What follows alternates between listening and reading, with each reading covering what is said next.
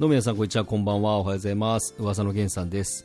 噂の源さんの今夜は我慢しないで、こちらは今回も iTunes ポッドキャストにて皆様にお届けしております。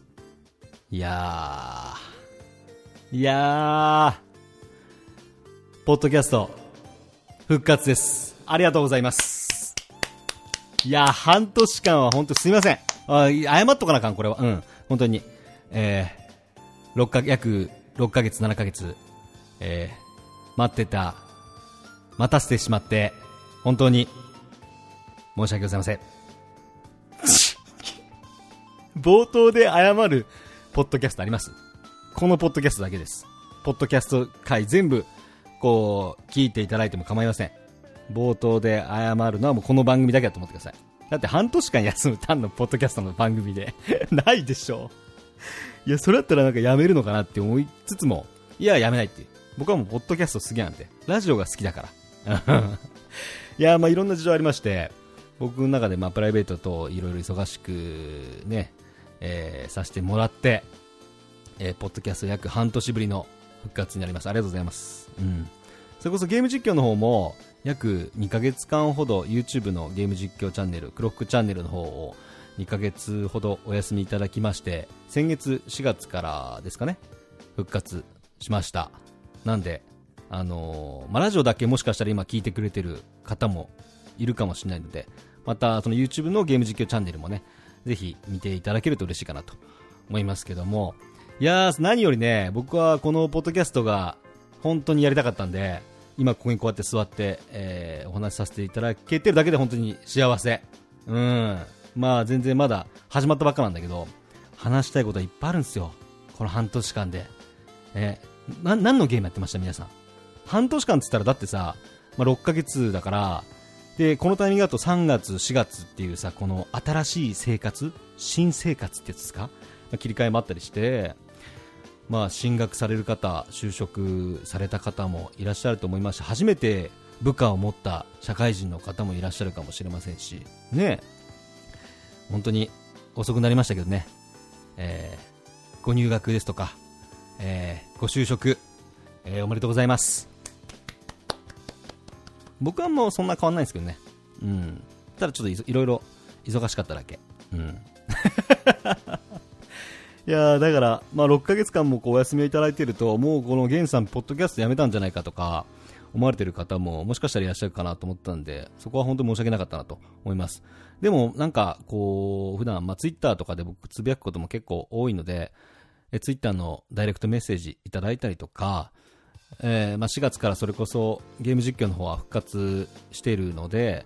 えー動画の URL ツイートするときに、えーもしかしてこうラジオも復活するんですかとかラジオ早く復活しないんですかとかこの前も YouTube でゲームの生放送かなしてるときにコメントで半年間今夜は我慢しないでをずっと待ってるんですよっていうあの生放送でコメントをね、えーくれた方もいらっしゃって、ああ、このポッドキャスト楽しみにしてくれてる方もいるんだなと、改めて実感して、それはもう俺もやりたいし、ラジオ好きだからさ。で、なかなかこう、こうやって座ってゆっくり話す時間が取れなかったわけでもないんですけども、なんか中途半端にやるのは僕はあんま好きじゃないんで、ちゃんと皆さんが、こう、気ままに聞いてもらっていいんですけど、なんかゆっくり聞けるしっかりしたものを作りたいなっていう、ね、いつも、まあゲーム実況もそうですけど、なんか中途半端なもの作りたくなくて、ちゃんと自分の中でやりたいことをしっかりこう表現するみたいな感じでやりたかったんで。だから、取らずに、最近はツイキャスの方で、まあ朝ラジオだったりとか、夜ラジオだったり、昼ラジオも1回ぐらいだったかな。うん。最近は夜ラジオっていうのをツイキャスでやってたんですけど、まあそれも、えツイキャスの方も、まあ逆にお休みをいただいて、このポッドキャストの方を復活させようかなという運びになりました。ありがとうございます。いやでもその中でも結構いろんなゲームで出ましたよね。僕なんかは、まあ、今回は、えー、アソビズムさんの新作スマートフォンアプリのガンビットについてお話をしようかなと思ってるんですけども、えーあの荒野行動のメーカーネットイースさんもですねサイバーハンターですとかライフアフターとかそういう新作もありましたし、まあ、ちょこちょこねゲームの方は、えーやってます、うん、真逆で僕はゲーム実況の生放送では、えーワンダープロジェクト J スーパーファミコンですね。ワンダープロジェクト J、えー機械の少年 P のでしたっけ？を、えー生放送で始めたので。まあ、レトロゲーム好きな方なんかは、で、このラジオ結構レトロゲームの話もするんで、好きな方はね、YouTube ゲーム実況チャンネル、クロックチャンネルで、ワンダープロジェクト J 始まったんで、まあ、それも見てほしいかなと思う部分がありつつ、まあ、逆に言うと、後を復活させるとしたら、えー、メダルゲームですかね。ゲームセンターに行って、まあ、あれ許可をもらって、メダルゲームの撮影をさせてもらうんですけど、本当にあの、よく YouTube とかで最近上がってる、パチンコとかスロットとかの実況動画みたいあるじゃないですか。まあ、あれは自分と、その、パチンコ台、スロット台とかを映して、えー、あの、撮ると思うんですけど、あれもまあお店に許可を得て、撮ってるのがほとんどだと思うんですね。もしかしたら撮ってなくて勝手に撮って YouTube に上げてる人もいるかもしれないですけども、基本ああいうお店で撮影する場合は許可がやっぱ必要で、僕もメダルゲームの実況を撮るときに、ちょっとまあこういうのをあげたいんですけど、いいですかっていう、まあ、許可だけもらって、撮らせてもらってるんですけど、あの、全然、あの、いいですよっ、つって。本当いいってなかなか店員さんも言いづらいらしいんですけど、結構グレーな感じで。で、でもな逆に店員さんと仲良くなったりして、で、ちょっともう本当に、あの、やかましく、他のお客さんもいると思うんで、騒がしくしないようにするんでって言って、許可もらって撮らせてもらってるんですけども、そろそろまあメダルゲームなんかも暇見つけて撮っていきたいかなと思ってますね。うん。近況報告、そんな感じ。まあ、でも本当にいろんなゲームがスマートフォンでもまだまだ出てきていく中、僕は、まあ、ゲームじゃないですけど、最近あの、スナップチャットにすごいハマってて あの、いろんなカメラでね、自分がおじさんになったり、えー、女の人になれたりとか、えー、子供になれたりとかする、まあ、なんつったの、うん、カメラフィルターみたいな、スノーみたいな感じ？うん。スナップチャットね。まあ、あの、無料のアプリのとことかにあるんで、スマートフォンアプリなんですけど、まあ、気になる方はね、まあ、やってみてほしいなとあ。めちゃくちゃ面白い。面白いっていうかな、いろんな写真撮れたりとかするんで、うん、なんかすごい楽しいんですよね、あれで。いろいろ撮るのは。あとはなんですかね、最近だと、僕は、まあ、この休んでる間、結構疲れる瞬間が多かったので、なんか、心休まるお茶とかないのかななんかないのかな？心休まる何か？癒しってなんか、ど、ど、何したら癒されんのかなみたいなので探ってたら、まあ、ハーブティーとか、アロマとかに、男子なのに、どっぷりハマって。まあ、これは、あの、このポッドキャストで話す番組の話じゃないんでね。最近僕は、まあ、アロマとかハーブにもハマって、気になってもう本とかも買って、あ、このハーブってこういう なんか、効果あるんやとかもしてますけどね。まあ、それはまた別の、もし話す機会があったらね。このラジオは基本あの、僕がゲームについて語る番組なんで、まあ、今回は、えー、アスリズムさんの新作、えー、スマートフォンアプリ、ガンビットについてこの後お話しさせていただこうと思います。それでは、えー、今回も今夜は我慢しないで、スタートです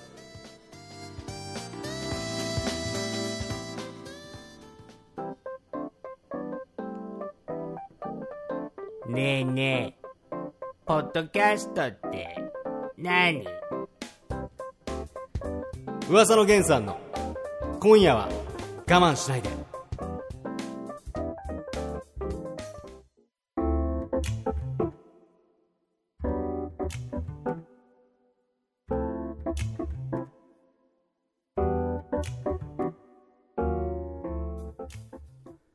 噂の源さんの今夜は我慢しないで、こちら今回も iTunes ポッドキャストにて皆様にお届けしております。今回のトークテーマは、アソビズムさんの最新スマートフォンゲームアプリ、えー、ガンビットについてお話ししていこうと思っております。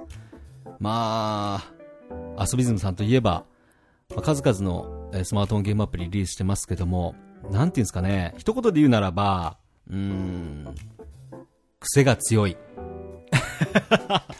ゲームメーカー、まあ、一ゲームメーカーとしては、癖が強いゲームがばかりだなと感じます。うん。それこそちょっとまあ、歴史を振り返ってみましょうか。えー、これまでリリースしてきたスマートフォンゲームアプリ、えー、2012年ドラゴンリーグ X、2013年ドラゴンポーカー、そして2015年素人ドラゴン、えー、2018年になるんですかね。えー、もうサービスは終了してしまいましたが、トロッコ坊主、そして2019年5月15日、えー、ガンビットがリリースしたような形ですね。なんていうんですかね。まああのー、それこそ、こんなに一つのスマートフォンゲームアプリに集中してるゲームメーカーって、遊びズムさんぐらいじゃないですかね。他の企業さんだったらもうバンバンいろんなゲームをこう出して、どれか、どれが当たるのか、ヒット作をこれヒットするんやみたいなのを、いろんなゲームを作って、その中で一個ヒット作があるようなゲームメーカーがほとんどだと思うんですよね。でもそんな中でアスビズムさんっていうのは、こんなにも一個一個のスマートフォンゲームアプリを丁寧にいろんなゲームシステムとか、まあ裏技じゃないけどこういう技があるっていう小技とか、ちゃんとこうね、作られて考えて作っている個性の強いゲームメーカー。うん。こんなにも一つのゲームをこう楽しく思わせてくれるスマートフォンアプリの、スマートフォンのアプリですからね。そもそもが。だなって僕のイメージですかね。それこそまあ僕個人的には、アソビズムさんとのま出会いというか、最初にやったのは2012年にリリースされたドラゴンリーグ X だったんですね。たまたま当時、まあ、2012年ってもう今から、えー、7年に前になるか。マジか。それだけちょっと衝撃だけど、当時 iPhone に変えて、僕最初スマートフォン持ったのは iPhone4 だったかな ?4 だったんですけど、僕のまあ身の回りでドラゴンリーク X をやってるっていう友人がいて、そこからこのゲーム面白いよって。ので、それまでスマートフォンアプリゲームっていうと、なんか、主にまあアクションゲームのタイミングゲーとか、うん。あとはまあブロック崩しみたいなゲームとか、まあパズルゲームとかが主流だったんですよね。まあアクションが一番多かったかな。無料ゲームアプリっていうと。そんな中で、まあ、同じタイミングゲーではあるけども、30人のチームを作って戦略を考えて、えー、戦うプレイヤー VS プレイヤーのゲームってもうなかったんですよそれでまず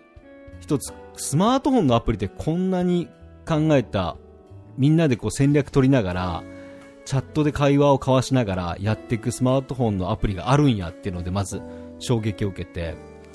で今でこそ考えられないんですけどドラゴンリーグ X の試合って、白ドラとかさ、えー、まあ、トロッコーズもそうだったけど、ガンビットって大体1試合3分ぐらいで終わるじゃないですか。ドラゴンリーグ X の試合って1時間だったんですよ。1試合が。で、1日に3回4回試合があったんですけど、あの、1時間スマートフォンに張り付いたことあります？いや、マジで。試合が1時間だし、どのタイミングで相手がどういう攻撃を仕掛けてくるかわかんないんで、もう大体1時間ほぼほぼスマ、スマホに貼り付けの状態にならなきゃいけなかったんですよ。でも、1時間貼り付けになってでも、勝ちたい試合があったりとか、負けたくない、なんだろう、バトルがね、あるのが、この、ドラゴンリーグ X だったんですよ。で、当時、今でこそさ、オフ会ってさ、ゲーム、スマホゲームのオフ会ってこう、バンバン開かれたりとか、ゲームとかアニメのオフ会とかもあると思うんですけど、当時別にオフ会とかもそんななんか、オフ会なんてオタッキーがするものみたいなイメージの時代に、今でそれこそもう忘れもしないですけど、僕の唯一のやったことあるオフ会って、そのドラゴンリーグ X のチームみんなで集まって、一つの僕の知り合いのバーを貸し切って、そのバーにプロジェクターがあったんで、そこにスマホなんとかつなげて、当時なかなかスマホをこう映し出すって技術も あんま整ってない状態で、これでやったら映るんじゃねみたいな感じでやったら、なんとかプロジェクターに映って、で、1時間みんなでこう、ね、あの、ご飯、美味しいご飯食べながら、お酒飲むやつは酒飲みながらみたいな感じで、えー、そのプロジェクターに貼り付いて次こういう作戦でやろうぜみたいな1時間みんなで貼り付いてドラゴンリーグ X をやった思い出今でも覚えてますけど。そういうオフ会を開いたりしてました。僕の唯一の今まで行ったオフ会ですかね。めちゃくちゃ楽しくてもう今でもドラリーまた復活しんかなと思ってますけどね、うん、そっからですかね。でそのうちまあドラゴンポーカーがまあ、リリースされてる中、途中で、あ、じゃあドラゴンポーカーってあのゲーム、あ、アソリズムってドラリーの会社や、みたいな。感じでドラゴンポーカー始めて、また違ったこう魅力に、えー、やられて、じゃあこのタイミングでちょっと、あの、俺らも、ちょうど YouTube にゲーム実況って動画がマイクラとかでこう上がってたタイミングだったんですよ。ドラゴンポーカーの時代って。パズドラとかモンストとか。マックス村井さんがこう全席にバーって上がってた頃ですね。で、その時に、あ、俺らもドラゴンポーカーでゲーム実況やろうかって組んだのが、まあ、本気ズム TV っていう YouTube のチャンネルだったんですけど。で、ドラップをやって、で、その後素人ドラゴンをやって、で、今このタイミングでガンビットなんですけど、本当にこんなにね、一個一個のスマートフォンゲームアプリを丁寧に作っているゲームメーカーは、他にはないんじゃないかなって僕はまず思います。それがもう、僕が遊びズムさんを好きになった理由ですかね。うん。今日はもうそういったもう、アスビルさんの、もう自分との思い出もちょっとリンクした話になってしまうので、まあちょっと思い入れがやっぱ強すぎて、まあね、申し訳ない部分あるんですけど、僕の思いとかも語っちゃうんで、はい。ただね、素人ドラゴンっていうスマートフォンゲームアプリはね、まあ、2015年出たんですけども、スマートフォンゲームアプリとしては、ちょっと後発組なんですね。ドラゴンポーカーのあたりですね、ちょっと前にパズドラモンストが出てきて、白ネックプロジェクトとかも出てきて、そこからスマートフォンゲームアプリってブワー盛り上がっていくんですけど、白ドラはその全盛期の中でもちょっと後半、後半、後半とか後発、ちょうど盛り上がってるタイミングで白ドラが出たみたいな。あ、面白そうなゲームだなって。で、まあ、今までないそのゲームシステムだったんで、白ドラブワーってヒットしていくんですけども、その後発組の中でも、えー、この4年間続いているスマートフォンゲームアプリ、昨今のこのスマートフォンアプリゲーム戦争の中で、4年間と、まだ今も人気じゃないですか。続いてる白ドラも改めてすごいかなと思います。今でこそ荒野行動で、ね、その後にバトルロワイヤルっていう荒野行動とかさ、PUBG とかさ、フォートナイトとかいっぱい出てきてるじゃないですか。っていう、まあ、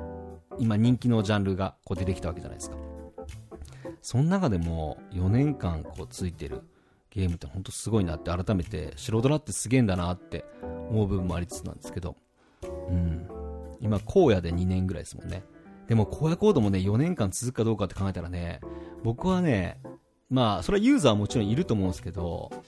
なかなかね、いろんなアップデートとかしていかないと続かないと思うんですよ。一つ一つのゲームが本当に丁寧に作られている。癖が強いんですよ、アスリートさんって。キャラ可愛いもん。そんな中、ヌボボはずっとドラゴンリーグ X からいるからね。ヌボボはずっといる。本当に。うん。こんな6年も7年も、やっぱヌボボ見てたら、それはヌボボ好きになるわ。俺の中で言うさ、女の子で言うハローキティだよね。ちっちゃい頃からキティちゃん見てるもんだから。ピカチュウとか。好きになるみたいな。そのヌボボも6年7年見てたら、いや、可愛いな、ヌボボってなるもん。うん。最初1年目にヌ、ドラリー最初始めた時はヌボボって何みたいな。ちょっと喧嘩越しにさ、なんだよ、ヌボボってって。あ、このアスビズさんのメーカーの、まあ、オリジナルキャラなんだみたいな感じで、ね、思ったんですけども、今じゃもう本当に、ねえ、ねえだよ。星のカービィと同じぐらいだよ。俺の中で。ロックマンと。ヌボボ可愛いなっていう感じ。はよ、ガンビットの話しろや、みたいなね。まあでもね、そんな中で、まあガンビットが今年5月、えー、15日にリリースされましたけども、皆さんやってみてどうですか？僕ね、正直ね、素人ドラゴン、まあ、ずっとやってたじゃないですか。まあ、ドラポンも、ドラリーもそうだけど、その前で言うと、ね、正直ね、ガンビットね、白ドラほどじゃねえだろうなって、正直思ってた。うん。まあ、その、素人ドラゴンってやっぱ4年間ちょっとずつアプデを重ねてきてやっと完成されてって。で、まあもちろん、好き、白ドラ好き。白ドラ今そんなに好きじゃないっていう僕の中で波あったんですよね。今面白い。今ちょっとまあいいかなみたいな時期もあったり、それをずっとこう、まあグラフにしていくと上げ下げこうしてって、まあ今になっていくんですけど、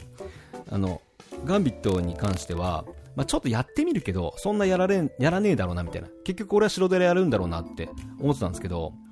初めて今、今日で、えー、今日が、えー、5月の19にななったんですかね。今ちょっとこれ深夜なのであれなんですけど、19になったぐらいの時間にこの収録してるんですけど、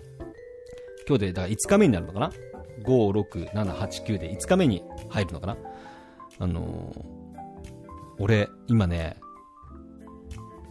ガンビットね、白ドラより好きかな。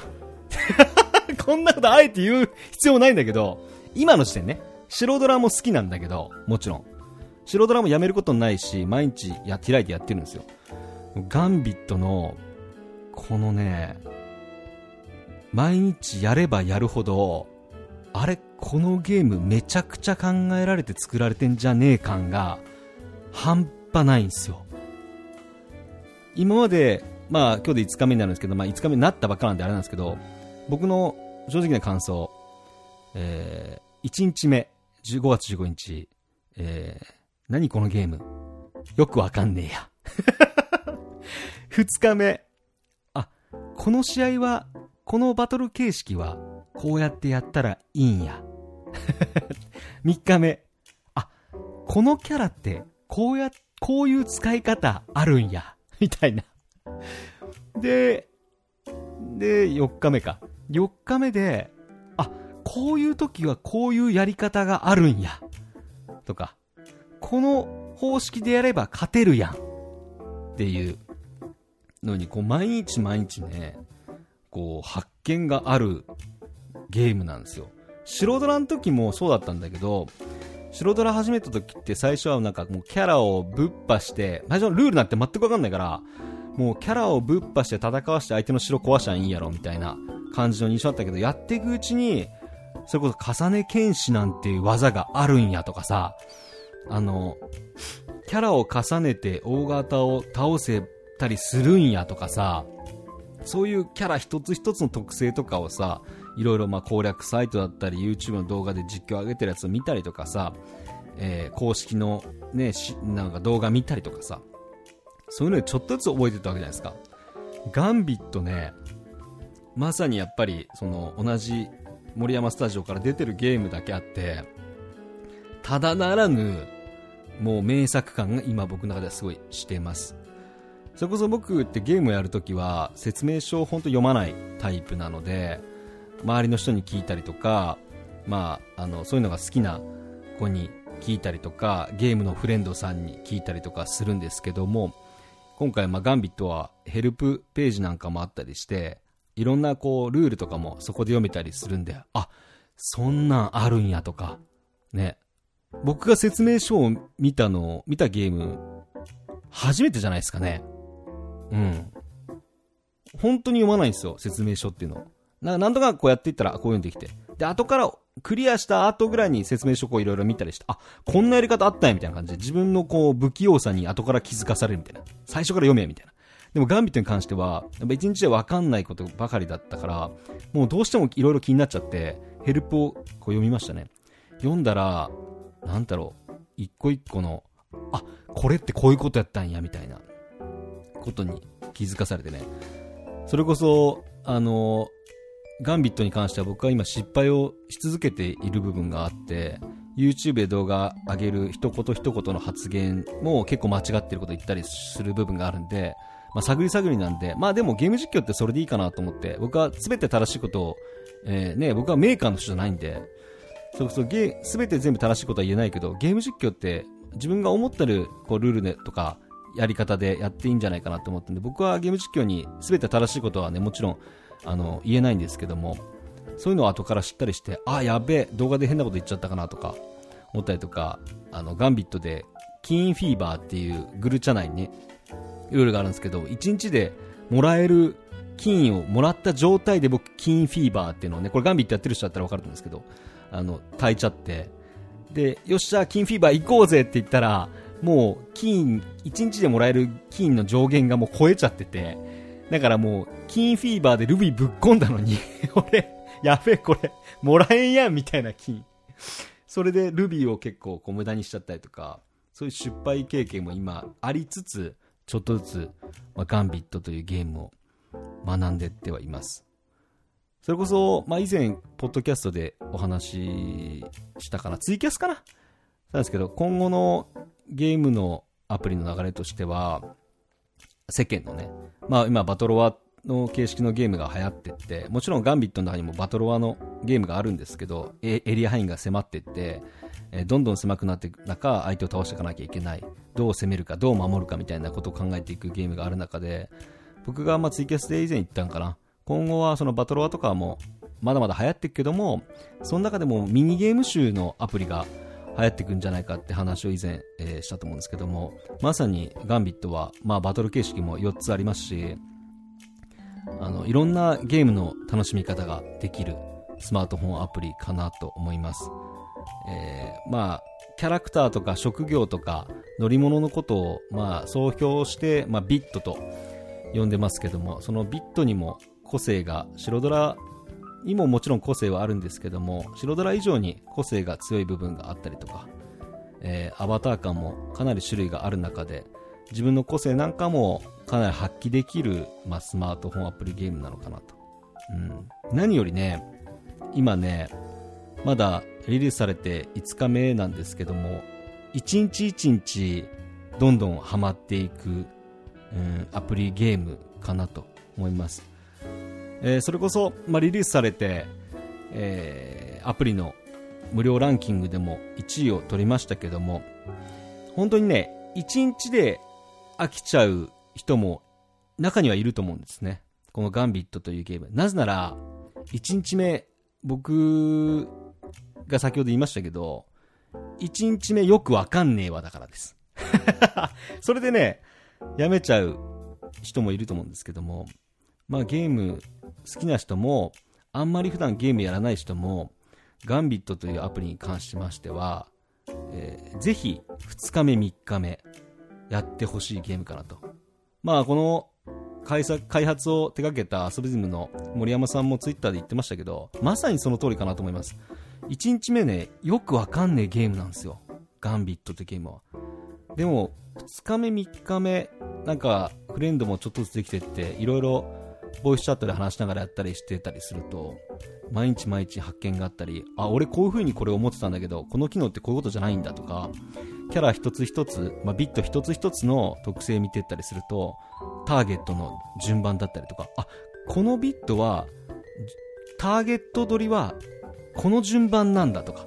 そういうこともね、含め。で、白ドラだと、それこそメデューサっていうキャラはね、まあ、あの状態異常キャラなんですけど、まあ、白ドラちょっとごっちゃになってる部分があったりして、あメデューサってこのタイミングでガンビット出したら出したら結構強えんやとか。城に攻撃しているキャラにあのメデューサは優先して戦いに行くんだとか。なんかそういうことを、まあ、友人だったり、えーゲーム内のフレンドだったり話していくと発見があったりしてまだまだ勉強中ではあるんですけどもそういう勉強しながらやっていく楽しみができるゲームかなと思います、うん、だからなんだろうね。今までのゲームももちろん皆さんそうだと思うんですね。1、まあ、PUBG もそうですよね。こうこのサイトを覗いて打つか腰打ちで打つかって言ったらやっぱりサイトを覗いて打った方が強えやんとか当たりやすいやんとかさそういう発見ももちろん他のゲームでもあったりするじゃないですか。そうそうそうそうそう。だからそれが毎日それが続く感じのゲームですね今のところは。で覚えていったりどんどんこのランクが上がっていったらまた違う戦い方にね、えー気づかされるのかなと思うと今でもこうワクワクが止まらない感じですかね。うん。それこそね甲状戦っていうルールがあるんですよ。相手の城を潰したら勝ちっていう。今流行ってる戦法でいうともうスケルトン相手の城にバーって攻めていって、えースケルトンこうぶっ破し倒すっていう今まあ主流のねそれが一番強いみたいな甲状戦って言われてるんですけど僕はまあ逆にディフェンスが甲状戦に関してはディフェンスで迎撃してえぶっ倒してから相手の城をなんとかその後削りに行くっていう作戦を今ずっとね身内では考えてるんですけどそっちの方がそういう楽しみ方もあったりでいろんな戦略が、えーその一緒に行く仲間によって変えたりもできるゲームかなと。あと役回りね。俺これするからお前これしてくれみたいな白ドラにはなかったんですよね白ドラはまあ、まあもちろん俺このキャラ出すもんでこれ出してくれみたいなのあったんですけどガンビットは自分でこう操作していく感じなんで、じゃあ俺こっちの側やるから、お前こいつ援護してやってくれとか、そういった協力の試合方もあって、ボイチャって機能が使えるのかなと。あれ、ボイチャなかったら結構きつい部分もあったりすると思うんで、ゲーム内容によっては。ぜひボ、あの、ガンビットプレイする際はね、フレンドさんとやるときとか、まあ、ノラでやるときとかもいいと思うんですけども、ボイチャーっていう機能を使ってね、ぜひやってみてください。そういう点では僕はもう、星、今の段階で、まあ今後やっていく中でもっと発見もあると思うんですけど、今の段階では星5中の星4.2。の点につけたんだけど。5はね、まあ、やっぱもうちょっとやってみないと、あの、こういうやり方あったんやとかね、もっと発見もあると思うんで、その楽しみの0.8はちょっと残しておきたいなと思います。うん。いやー、そう思うとまあスマホのアプリもめちゃくちゃ進化しましたね。もうだって、ガンビットなんてさ、まあ、スマホのアプリだけど、普通に、任天堂スイッチとかで出してもいいんじゃねえの？いや、マジで。あんだけ操作、操作もこういろいろできてさ、一個一個こう召喚とかするわけじゃん。で、キャラ動かすわけじゃん、自分で。あれさ、もう任天堂スイッチで出していいんじゃないですか？アソジムさん。どうすか？今週末行くのは。ないっすか？ダウンロードぐらいっすか？あっても。わかんないですけど。いや、いいと思いますけどね。それぐらい、もう今のコンシューマーゲームに負けないスマートフォンアプリゲームがついに誕生誕生した令和元年期待の新作ガンビット気になる方はですねぜひ Google プレイストア、えー、アプリ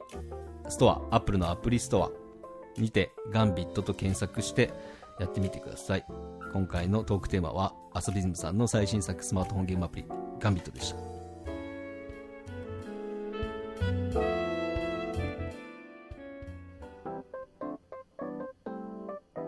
どうも皆さんこんにちは。クロクロ冴島です。スペーススペーススペーススペース。噂のゲンさんの今夜は我慢しない。でそれじゃみんなまたな